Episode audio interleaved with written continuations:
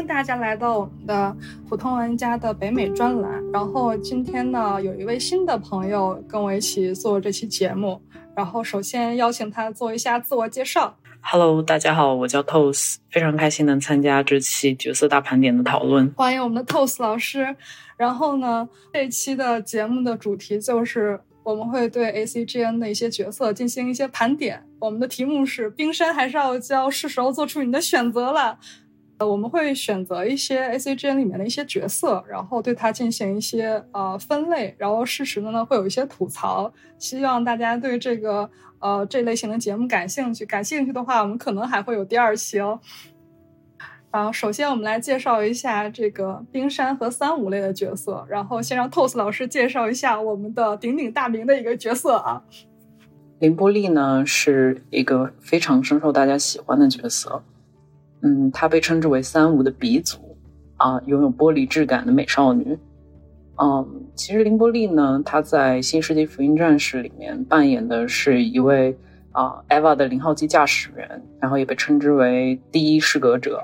她呢是随 EVA 的整个计划一同启动的一名少女，然后她少女时期一直是在研究所生活，成长之后一直作为整个。EVA 系列研制和启动的实验品，然后他驾驶零号机呢，是为了给研究提供实验数据。林波丽呢，拥有着冷色系的发色，但是又有着一双啊赤红色的瞳孔，我觉得就跟他的性格很像，就是也形成了反差，就是外表他看似比较冷漠不善表达，但他其实心中充满了温暖，可以温暖这个。呃，宅宅的内心是吧？就是有一些反差。虽然外表是那种玻璃质美少女啊，一碰就碎，但是有一颗渴望人关爱的内心呢啊。这个确实是我们宅宅的最爱。你知道，和其他角色产生了一些多余的感情啊，然后这个还是很迷人的。而且我觉得凌波丽还有一点，就是它的设定是，它是作为一个 AVA 的耗材去使用的，它不是可以克隆出很多吗？是的，它是作为。定元堂的计划而诞生的一个工具人，对对对，就是坏了就稍微修一修，修不了的话就丢掉。没错，所以说他其实并不知道，就是说自己存在的意义还还有别的。他他一直以为就是自身存在的意义只是为了完成那个计划。所以说跟真嗣还有其他人的相处。当中呢，就是凌波丽逐渐也算是补完了自己，拥有了更多的情感，成为了一个真正的人。嗯，应该是啊，就是把自己的情感真正变成了一个人吧，而不是一件啊消耗品。其实蛮可怜的啊，是很可怜。对对对，然后我们来讲一下另一位角色。哎，这位角色就是很有意思啊，他是。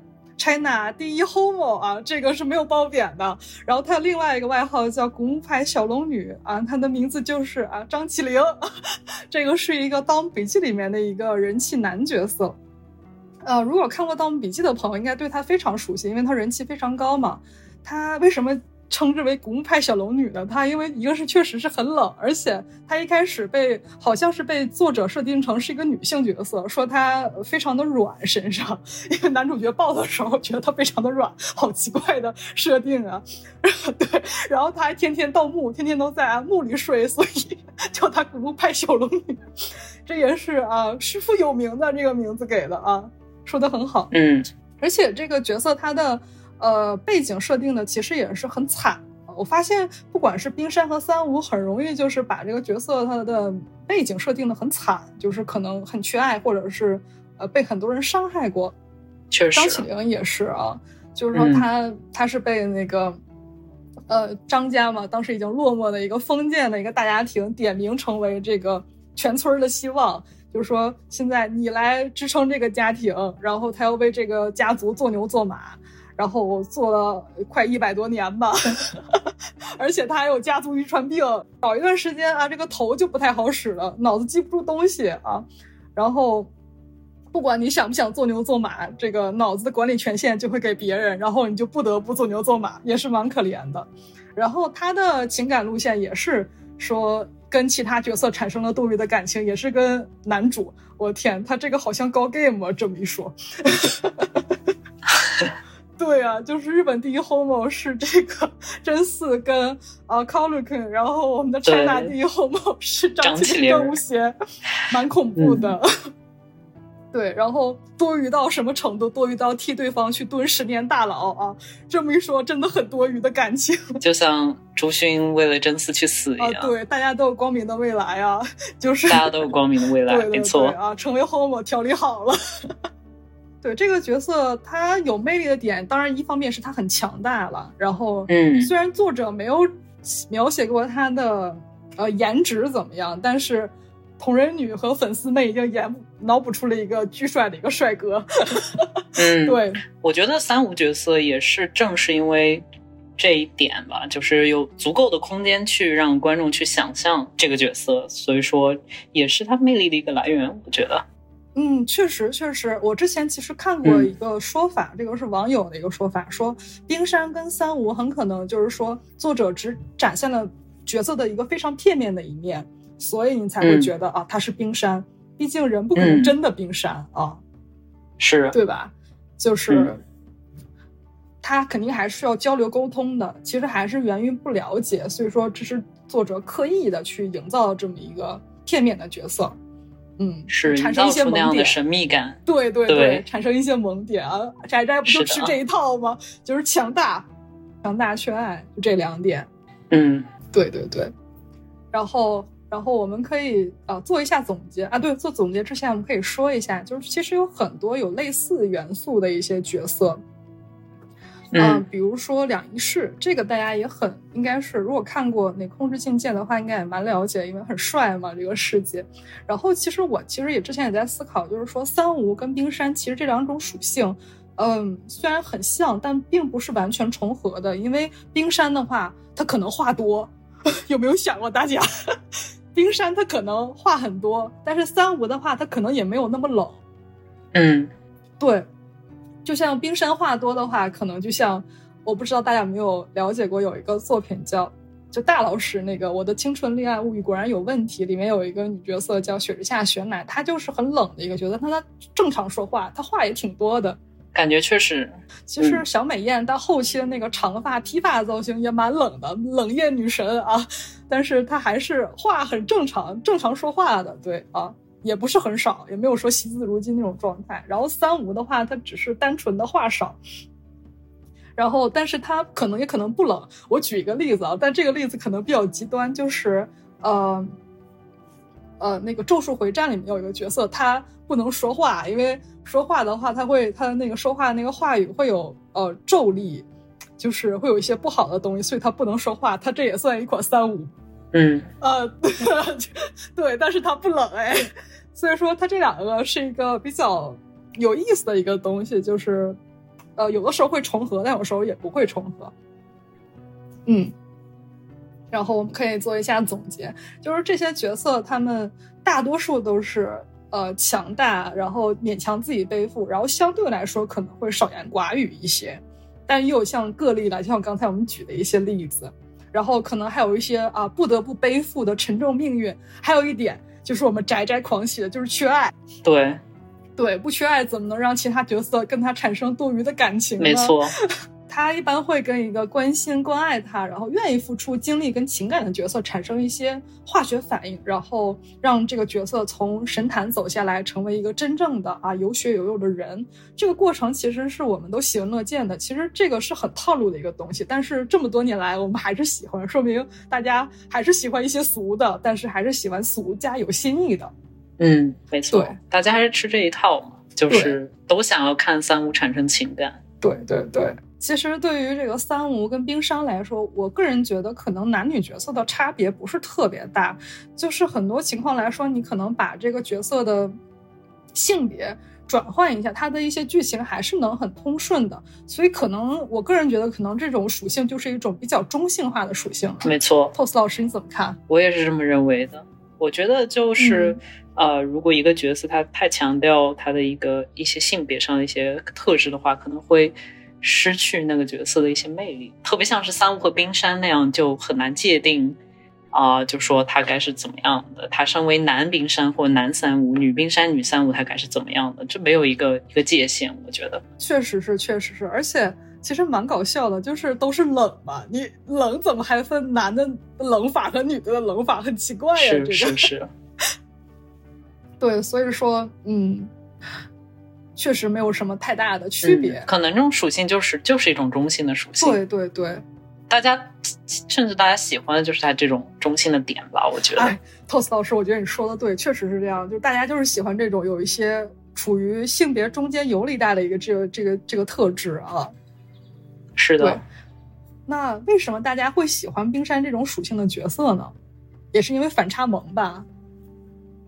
嗯，给人带来神秘感。对，首先啊、呃感觉啊好冷，好好酷，好帅的一个角色，然后后来发现啊、他也很脆弱啊，也需要大家的怜爱，然后对，原来他内心竟然是这样想的，嗯，对对对，他也有这么如此脆弱的一面。好可怜，好喜欢。就是看到他脆弱的一面，很想去啊 保护他，然后希望他能真正的跟别人建立一些啊感情，而不是说自己一个人就是不停的重复去做一些，其实我有时候觉得是没有什么太大意义的事儿，但是他又不得不去做啊。没错，可能观众想的都是 让角色去建立感情，然后变得更好啊，变得幸福，变得快乐，这可能是大家的愿望，所以也是大家想看到的。对对对，是这样的。但是角色从角色的角度，就是说他那个任务是优先的啊，没错，就是是个，任务导向，对，而且是不得不，而且作者是故意的，他就是要这样设定，就是说他就是这样的一个角色啊。嗯，对，确实，这样的角色相当套路，大家喜欢的就是 这种反差萌啊。哎，说来我是土狗，我也喜欢。我也喜欢，我我就喜欢那种可以给我带来带来强烈冲击力的角色。啊，确实是这样。对，嗯大家其实都是喜欢反差的，比如说，嗯，喜欢那种很高傲的，然后突然因为一个事儿卑躬屈膝啊之类的，是吧？没错，很刺激。而且是需要看一下他以什么样的一个剧情下卑躬屈膝。其实这个也是蛮考验这个作者的比例的，嗯因为，嗯，其实这些套路的话大家都知道，但是你怎么样把它写出新意，而不是说重复之前的套路的话，也是一个很大的一个考验作者的一个问题。没错，对，毕竟我觉得塑造角色其实还挺难的。哎，相当的难啊，因为你要首先要符合嗯逻辑，而且你需要。呃，注入一些你个人的情感是很难的。是的，嗯是的，尤其是你要写这种三五冰山的角色，你要怎么制造这种矛盾感、这种反差萌，确实，确实觉得还挺难的。对，嗯，确实是这样。那我们来继续盘点一下我们这个傲娇的角色。说到傲娇，那我们就不提不得不提啊，AVA 的另一个人气角色就是香香。虽然我个人觉得以这个傲娇的这个 tag 的这个标签去概括香香，其实有些太片面了。但是明日香确实将这个傲娇这个属性属于发扬光大了。几乎所有宅宅想到傲娇这两个字的时候，第一反应就是我去明日香阿斯卡，对吧？然后我们让 TOS 老师介绍一下他最爱的香香。哦，对，明日香是我非常喜欢的一个角色，啊、因为之前跟大家提到凌波丽，我觉得不把明日香呃拿出来讲一讲，就是有一点遗憾，因为啊、明日香也是一个深受大家喜爱的角色嘛。啊、明日香她在《EVA》这部剧当中是一个呃，这部动画当中是一个十四岁的天才美少女，她驾驶着 EVA 的二号机啊、去抗击使徒。明日香的个性呢是啊、非常好好强，有一点点强势啊、但同时非常善良，非常富有行动力。所以我觉得可能正是因为他相对来说比较强势的那一面，然后跟他内心的那种缺爱善良形成很大的反差，所以说啊、才让大家把它概括成傲娇。明日香也是傲娇双马尾的鼻祖嘛，确实有那个那个非常呃经典咏流传的那一句啊，经典永流传的那一句就是安坦巴嘎，对吧？对对对对对，我记得还有那个盛况，就是声优对着呃那种所有的宅宅就是骂那一句，然后宅宅听到之后集体高潮啊！你们几宅真恶心啊，有点受不了了。M 属性大爆发 对啊、m c d o n a l d s，McDonald's。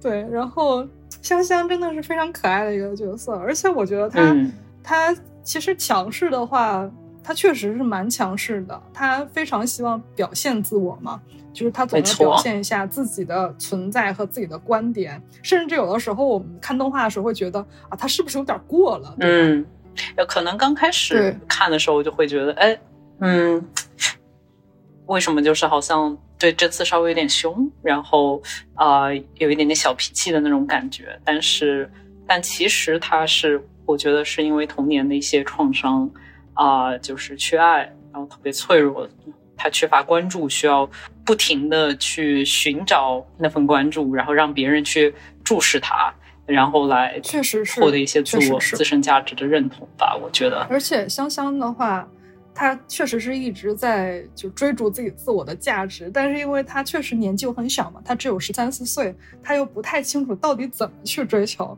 所以她就是从。嗯，跟加持表达爱意，然后到驾驶 Ava，到跟真四去比拼这个同步率这个事儿，都能反映出来，他是一个是相当的想去追求自我的价值，还有去寻求别人的关注，希望别人来看到我、爱我。然后因为我有价值了，所以大家就会爱我。很怕如果说有一天我做不到很好，我没有价值了，大家会把我丢弃啊。对，我觉得，嗯嗯，他也是。同样也是作为实验品嘛，所以说可能小的时候，我觉得大家可能也会有一点点 relate，听到就是看到香香也会有一点 relate 到自己的童年，在大家十三四岁的时候，可能都会想要去让别人关注自己。哦，原来别人关注着我，别才算别人爱我，我才算是我活在这个世上有意义的。但其实并不是这样子的，我觉得。所以说到剧情到。Eva 后来的剧场版，香香她就是逐渐补完了自己吧，从不向别人寻求认同，不寻求关注，认定一个目标就要就要做到爆发他旺旺盛的生命力，然后逐渐补完自己吧，逐渐知道原来自己其实并不一定要获得关注才是有意义的，自己的存在本身就是有意义的。确实，因为他我觉得还是因为小时候的跟母亲的关系，然后他不是被抛弃了吗？他年纪太小了，当时是没有办法接受这个现实的。是的，而且孩子被妈妈抛弃，这确实是个很大的事儿。对他妈妈也是因为当时驾驶 Eva 一下子就弄得创伤了，有点精神病，然后就你们 Eva 有正常人？感觉 你们 Eva 有正常人吗？你们 Eva 要是有正常人，我们大家也不会喜欢呀。啊，原来是这样啊！宅宅也蛮可怕的。嗯，可能正常的可能是主勋吧，但他不是人哎。嗯，主勋是神，所以说其实明日香在他母亲那边也是，也是其实是一个需要关怀的女儿嘛。我觉得这也是他从小缺爱的一个原因。有些人的自卑可能是像真丝那样有一点敏感，有点纤细，有一点点内向，不敢跟别人说话，然后怕冒犯到别人这样。但是，但是明日香跟真丝其实都很像，明日香自卑的方式反而是。那种强势的，然后让让别人没有办法靠近自己，然后让别人没没有办法欺负自己，这样，这也是他从小的童年经历导致的，他不得不是那样的性格，因为他想他也想要保护自己。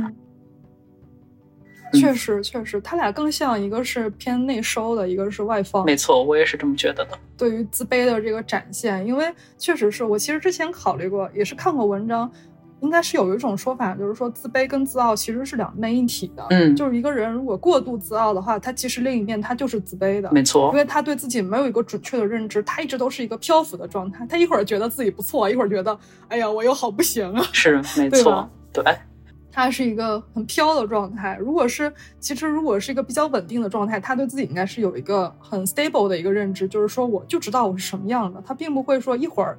我觉得我不行，又一会儿又觉得我我这是行的不得了。嗯，没错。其实香香可能就是这么一个比较漂浮的状态，她有的时候又觉得我可能我就是不太行，但有的时候我觉得我一定行，因为我需要这个东西啊。是的，所以我也觉得她很不容易吧。你想从一个不稳定的拥有一个不稳定的内核，从到一个有稳定的内核，然后你还要抗击使徒，还要做那么多的事情。我觉得还挺不容易的。其实他自己他自己内心的斗争也是，那个真心为你那那整部动画，我感觉就是很好的这个塑造了一下明香的这个角色，很好的表现了一下他的那些内心斗争，然后啊。他的一些转变吧，我觉得确实，真心为你这部片子，我当时看其实是相当震撼的。我其实现在有的时候也被那些余音震撼到，因为他这个片片子的表现手法其实是还是蛮蛮前卫的吧。我也觉得，在当时，像在当时那么那那么老，就是零零年左右、九零年左右，不太记得真心为你是什么时候的，但是放在那个年代。就我们现在来看，都是哇，相当震撼的。就更别说那个年代的人们在电视上看到那样的动画是何等的震撼。确实，我记得当时有一个呃新闻，就是因为呃当时很多人非常喜欢 Ava 这个系列作嘛，动画片看完之后，安野就做了一些呃这个呃电影嘛，然后《真心为你》是其中一部，然后他们在电影院去放映了。呃，首映的时候，很多宅宅他是呃去排那个凌晨那一点嘛，然后很多记者去采访，等他们看完之后出来采访，说看完之后什么心态？那些宅宅都是这种木讷的这种状态，然后就是很像李安那个，呃，我不理解，但我极受震撼，我好像被夺走了童真这样。我不理解，但我大受震撼。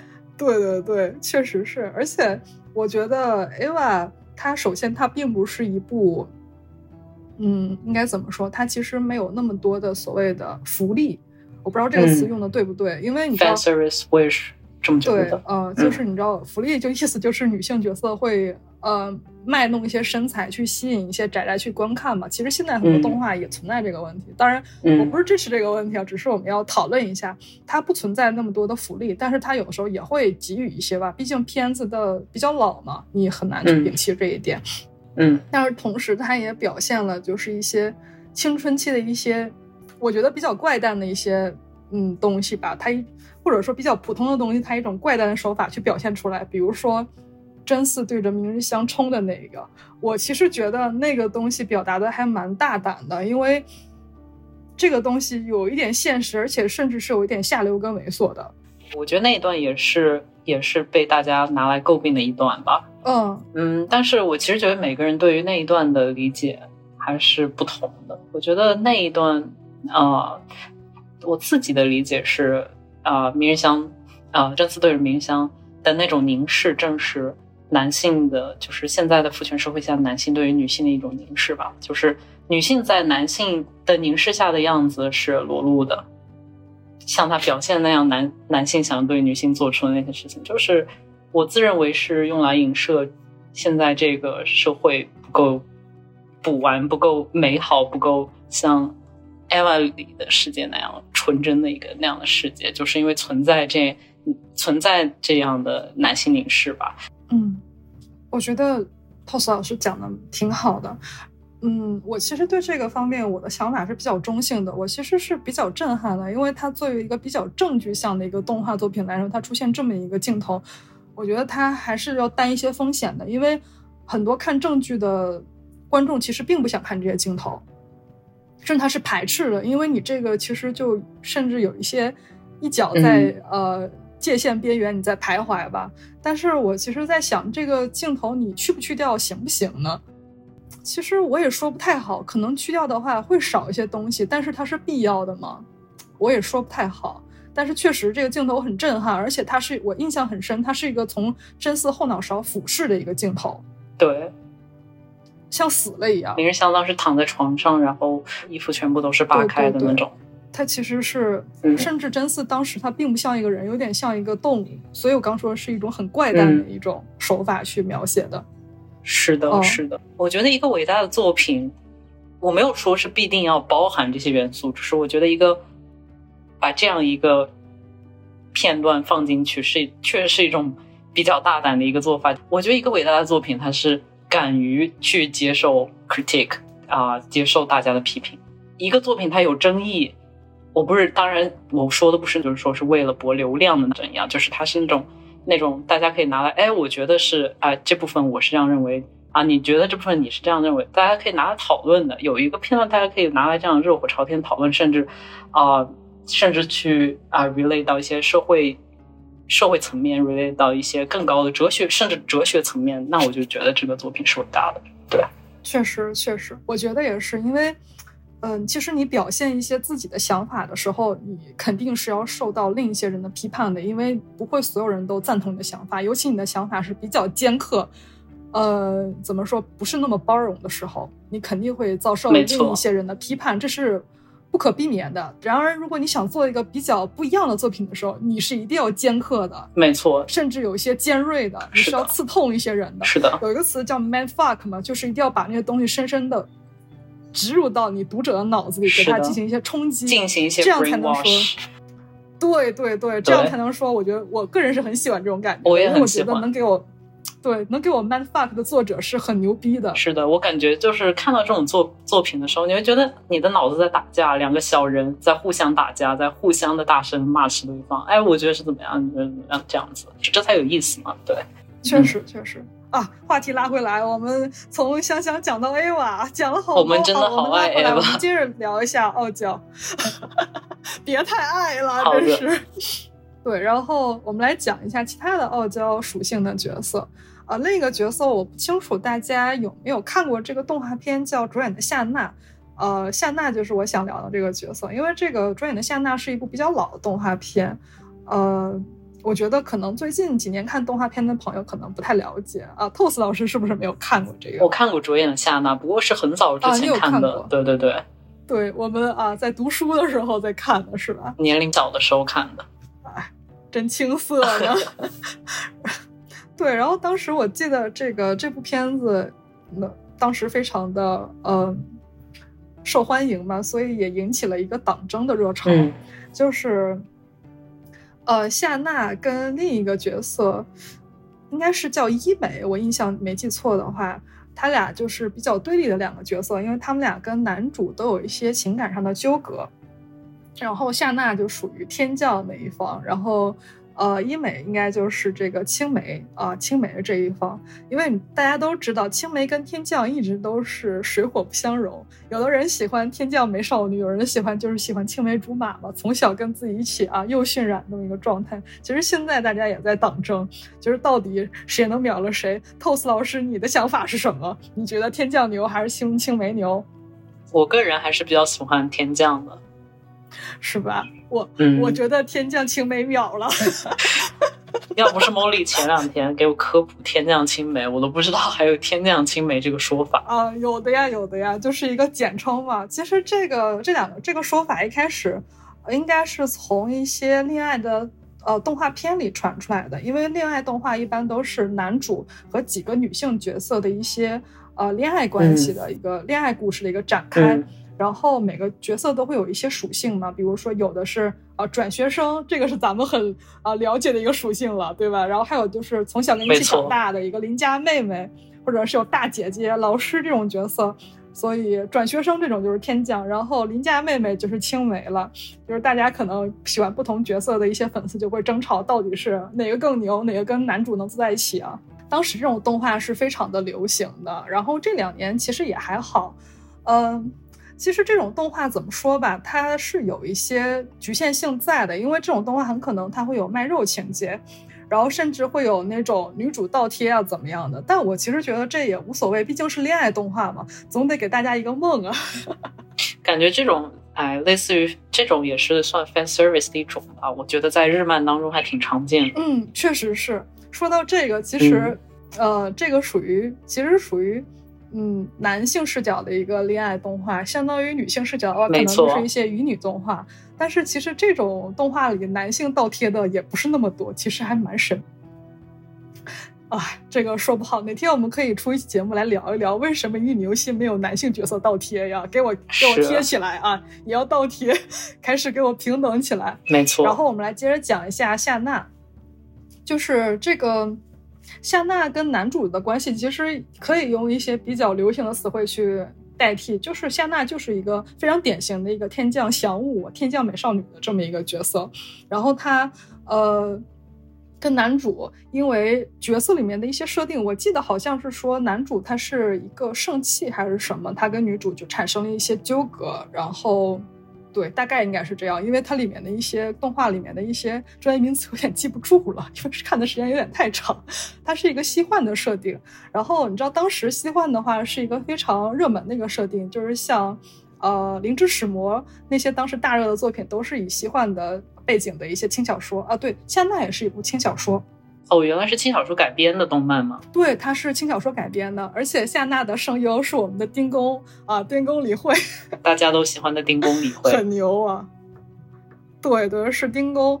然后丁公其实当时是一个傲娇专业户了，他配了好多好多傲娇，就像这部夏娜是他配的，还有之后就是啊《灵之使魔》里的爱丽丝也是他配的，他的配的角色都是傲娇元素拉满。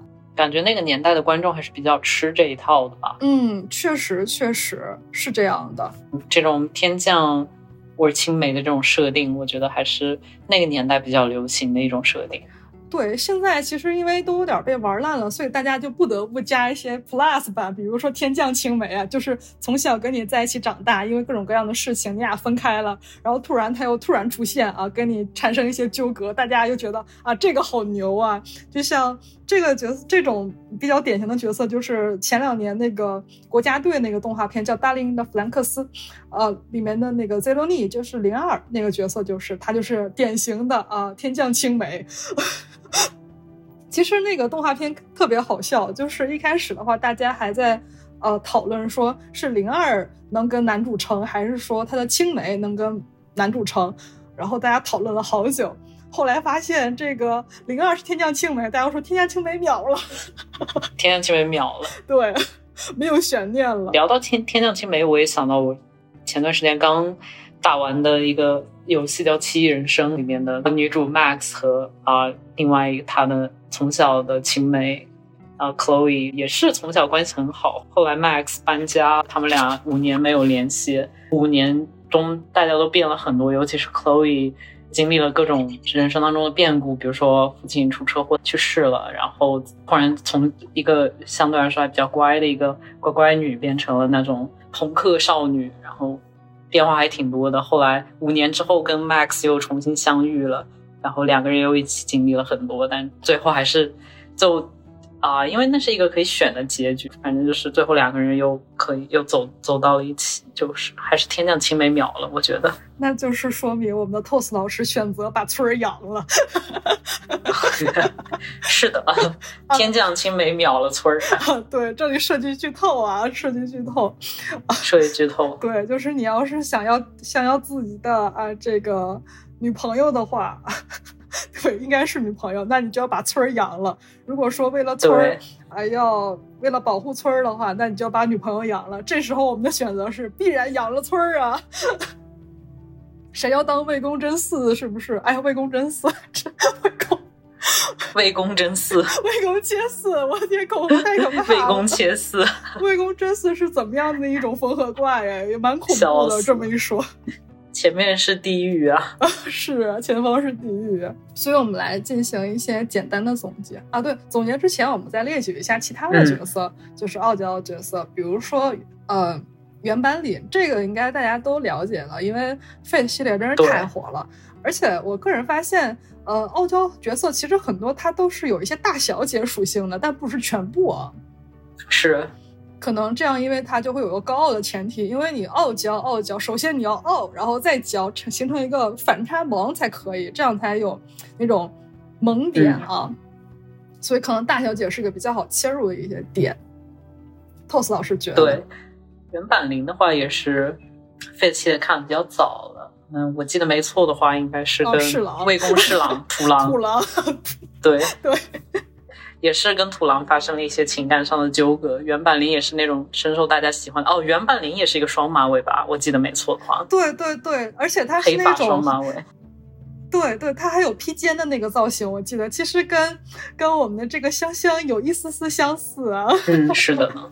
感觉都是那种傲娇双马尾，对，而且领的话，他其实他的呃家里条情况也是蛮，哎，其实是蛮蛮可怜的嘛，很可怜。哎，话说 Toss 老师有没有看过 FC 啊 f a Zero？我看过的呀，啊，感觉还是挺复杂的吧，尤其是跟英，我还是比较心疼他，就是就是他的妹妹嘛，英也是从小被去送去各种。训练，然后各种在虫子池里面那样那样，嗯，然后啊，被狠狠的抹，对，被狠狠的折磨，然后原板林对作为姐姐又很无力，也是从小也是，虽然感感觉都是哦，生在好像看似生在一个非常好的家庭，但其实呃经历了旁人难以就是想象的那种痛苦吧。对对对，然后。其实凛的话，还有一点就是麻麻婆甚至想让他认贼作父。我的天，真可怕！幸亏我们凛啊不搭理他。对，对啊，麻婆真的是很坏很坏的人啊。麻婆整天就想把人家妈都折腾死了。是啊，整天就想在那偷睡。啊，对，天天就在那 乐啊，乐的不行，觉得自己好像掌握了一切。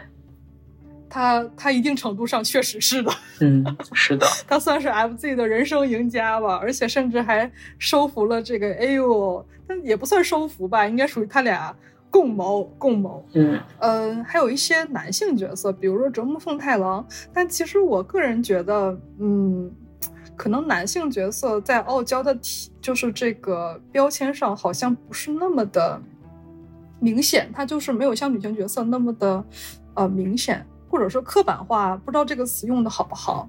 嗯，可能就是只有傲和别扭娇的部分比较少见。对他不怎么娇啊，这个我觉得傲娇傲娇，你一定要傲，然后再娇，娇也很重要，就相当于打一巴掌给个甜枣，你不给甜枣那能行吗？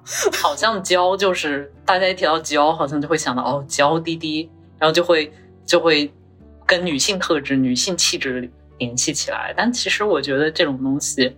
所谓的气质，我觉得，嗯，还蛮无聊的，就是比较刻板印象，比较标签化。所以说我感觉一般像这种作这种一般作品里面，还是没有办法很好的啊撕撕掉这些性别标签吧，就是打破咱们心中大众心中的这种刻板印象。确实，确实。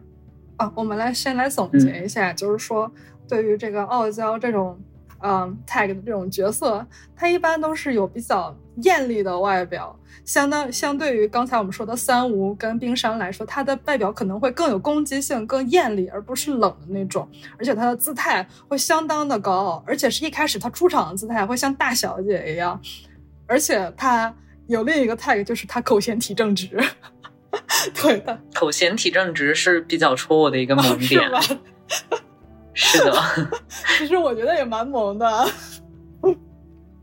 然后还有一个就是缺爱的内核，大多数这种角色都会有多少会有一些缺爱啊，嗯，没错，对，而且其实这个它的整个的一个情感的过程，一般其实跟冰山差不多，一开始可能啊会有一些区别，就是一开始他会跟呃产生角色感情这个角色，一开始会把可能会把他吓到，因为他的姿态非常的高傲啊，一出场就是一个上位者的姿态。但是之后有可能会有一些细节，然后两个人相互吸引，然后那个角色会对他很关心关爱，然后甚至来，嗯，跟他产生一些多余的感情吧，然后这样他们俩能建立一些联系啊。角色啊，还是角色之间还是有一些联系的，还是有一些共同点的，就是角色的啊，我的意思说这种性格特质之间可能。对对对，其实它也算一种套路吧，对，也是一种套路啊。其实是很多作者一直在玩的一些套路，但是我们还是爱看啊，多来一点，多来一点，这样的多来一点，给我一打啊！我也想要啊，炫我嘴里。对，就像我们刚才谈到的，就是傲娇的男角色，我其实觉得是有的，但是，嗯，他傲和别扭会比较明显，像 TOS 老师刚才讲的，然后娇的部分会收着，很收，就是非常的收着，他不会表现出那么多娇的部分。但是我觉得还是需要那个娇的部分的话，还是很需要的，因为你只有傲和别扭的话，这个角色可能不会那么的讨人喜欢。你还是需要展露一部分你柔软的部分的啊。没错，其实傲娇主要还是典型一个反差萌嘛。你萌的话，一定要展露一个柔软的部分，一个反差的部分。如果只有傲和别扭的话，有人会觉得你神经病啊，对吧？傲和别扭的话，可能。啊，也不能说是反派吧，可能就是作品里面的无名角色，NPC 是 NPC 吧，就是那种。对，确实，所以我觉得教还是很有必要的，至少在这个套路里面啊，就是还是希望怎么说，作品里多出一些傲娇的这种男性角色吧。毕竟，呃，什么样观众什么样的角色都想要一些，不能光整一些女性角色的活儿，对吧？我也是蛮期待的，因为我觉得男性角色傲娇也蛮有意思的。或者说女性角色可以去除掉那些啊、女性标签，来一些比较新颖的那种那种力有力量感的非常强大的英雄女性这种角色，就是跟普通的这种日漫角色不太一样的那种。对对对，其实我觉得这个是有一个日漫会有一个通病吧，也不是日漫，就日本的 A C G N 嗯文化有个通病，就是说，如果你把一个标签贴到一个角色上的时候，它会有一些片面化，而且因为它对这个角色的那个东西，呃，描写的它非常的片面，所以会导致有一种二次元感。是的，我不知道 Toss 老师有没有这种感觉，因为到描写的细节是非常片面的一个感觉。我可以举一个例子，就比如说，如果说高 game 的话，我不知道 Toss 老师有没有玩过高的 game。我接触过一点点，但是真的不是我喜欢的，对，不是我喜欢的游戏作品类型。了解了解，我我其实有一段时间接触过一些，但也不是很多。我当时就有一种感觉，就是它这种游戏，首先它的所有内核都是为了，呃，恋爱故事为服务的，所以它所有的东西主线都是 boy meet girls，就是嗯男女主相遇。他对于一些可能他觉得不是那么重要的东西，他就把它剔除了，比如说女女角色她的一些家庭背景，虽然他描写到男女主可能会去女主的家里约会，但是他并不会细节的描写她父母的情况。但其实对于我们来说，一个角色这些东西还是很重要的，因为会去补完这个角色他的一些家里的一些细节，会对他这个角色的一些，嗯，我觉得是其他方面的东西，你可以去补充，会让他更丰满一些。如果你很简单的就描写一个片面的一个东西，比如说他很聪明，或者说他傲娇的话，呃，短时间是很爽的。是对，长时间你他不经琢磨，其实就是啊。是是是，然后有的高的 game 会做的好一点，比如说像 Clanet 和 Air，、嗯，就是因为它这里面会对嗯一些细节描写的很好，所以它我觉得这也是它能作为一个神作啊永流传的一个原因。它把男女主之间的感情描写的很细腻，而且一些细节它补充的很好。它甚至也会描写一些女主的一些家庭的一些问题，比如说女主性格为什么这样，可能跟家庭有关啊，然后她父母是怎么样的，它都有进行一些简单的描写，会稍微好一些，会有一些改观啊。嗯，我觉得还是一个好的作品，还是得需要这些啊、细节上的一些描述，对，让我们去对一个角色有更全面的认知嘛。确实，确实不能光是作为嗯她所谓的女性魅力那一侧，这样的话角色会过于单薄了。是的，是的，对，啊，还有一个下一个 topic 就是。我们来讨论一下，说是不是这个娇这个属性会让男性角色失去一部分所谓的男性魅力呢？我感觉，嗯，其实我我个人是不觉得不会啊。然后我也其实比较近几年，可能小的时候比较喜欢看嘛，但近几年其实不太爱看那些性别感特别强的啊、一些作品。我不知道你，俺也一样。对我知我我就觉得莫莉老师可能跟我想法会有点一样。我大概明白你的意思，大概就是说，如果他过于强调他很刻板印象中的男性和女性气质，都会导致这个角色非常的单薄。就是说，比如说刻板中刻板印象中男性气质，就是说他很有强有领导力，然后他勇敢。他自信，女性气质可能就相对来说偏温阴柔一些，比如说他包容，没她善解人意，他默默无闻，对吧？但是如果这些东西完全融合在单独一个人的身上，比如说这个男性气角色，他就有拥有所有刻板印象中的男性气质，他就会变得很无聊，因为他就会像个假人，因为我们都知道真人不是那样的，是的，像个样板戏。但是虽然说我们社会他可能很希望有这样的人，但是我们都很很清楚的知道，人不可能是那样的，人都是有不一样的点的。大家都不是模范男性和模范女性，所以我们需要复杂的角色。是我们需要就是说，其实我们。需要一种流动的。对对对，而且也哦是很多作品里面不可避免的一点，也是女性角色总是作为 side character 出现，就是作为 support 啊、可能主角是男角色的角色出现，就感觉还是蛮套路的吧，就感觉还是还是太性别标签、太刻板印象了。刚才 Toss 老师我觉得讲的就很好，嗯，我个人觉得是并不会的，而且他甚至能丰富一下这个角色的一些细节。因为大家都是，如果想让一个角色真的富有魅力，然后吸引读者的话，他是需要一些多元化的东西，甚至他需要展露适度展露他的脆弱，但不能太多，而且要合情合理。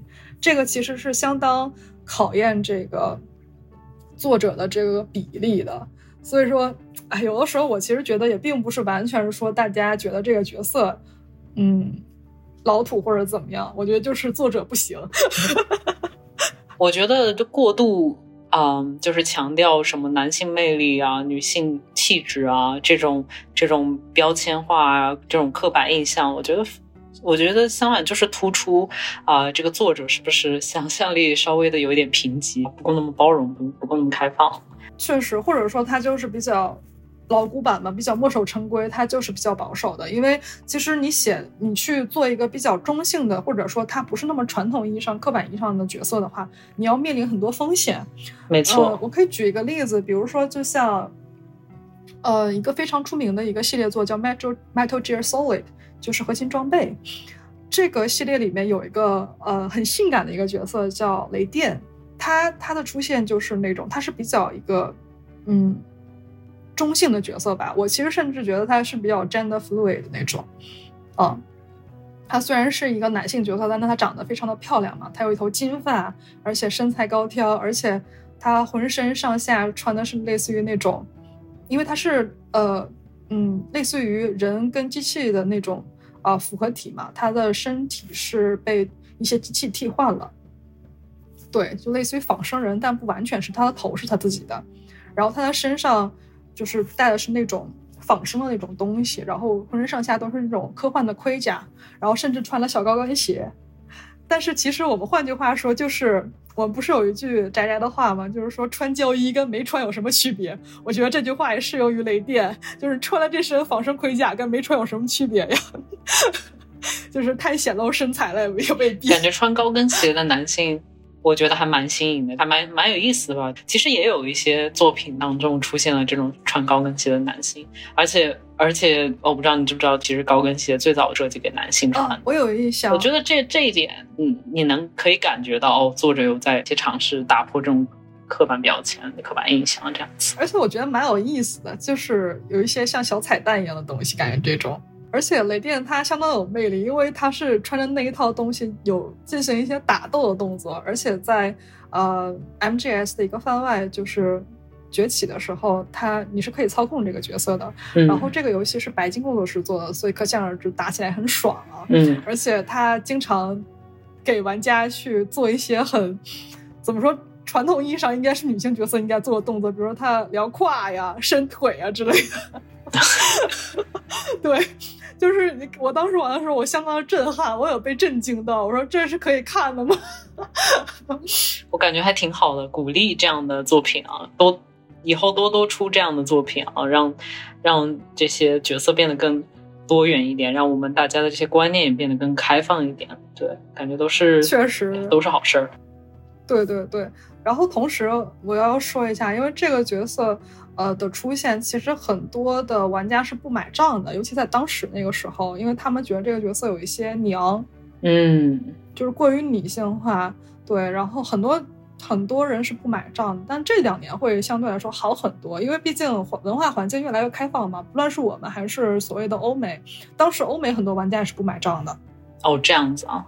对对对。当时是这样的，然后现在会好很多，甚至有很多的那种梗图啊、视频啊，都是雷电的，也蛮好笑的。所以说，也是时代在发展的，环境在变化啊。我们现在可能对这些角色也是更开放的一个状态，甚至我们很多人是乐见其成的。嗯，我觉得我们这期节目就是差不多要讨论到这里。然后，TOS 老师还有什么要总结的吗？多多鼓励啊，这种打破这种。啊，性别刻板印象和限制的这种角色和作品多多出多多出现啊！确实，确实，我也是这么觉得的。像我们疯狂的砸来，对，炫我嘴里，炫我嘴里。对对对，我也是很喜闻乐见的。所以希望不管是游戏厂商还是动画制作组，呃，多进行一些大胆的创作吧。虽然说可能会被。观众骂或者是怎么样的，但我觉得有讨论度总比没有强。你整活的时候可能就有讨论度，可能就会火起来，是是是，也也蛮好的嘛，对吧？嗯，我们都很期待。好，那我们这一期角色大盘点就结束了，感谢您的收听。如果您感兴趣的话，可以点一下关注跟收藏。然后，嗯，我们可能如果很多人感兴趣，我们可能会出这个系列，呃，系列作。好，感谢您的收听，我们下期再见。oh.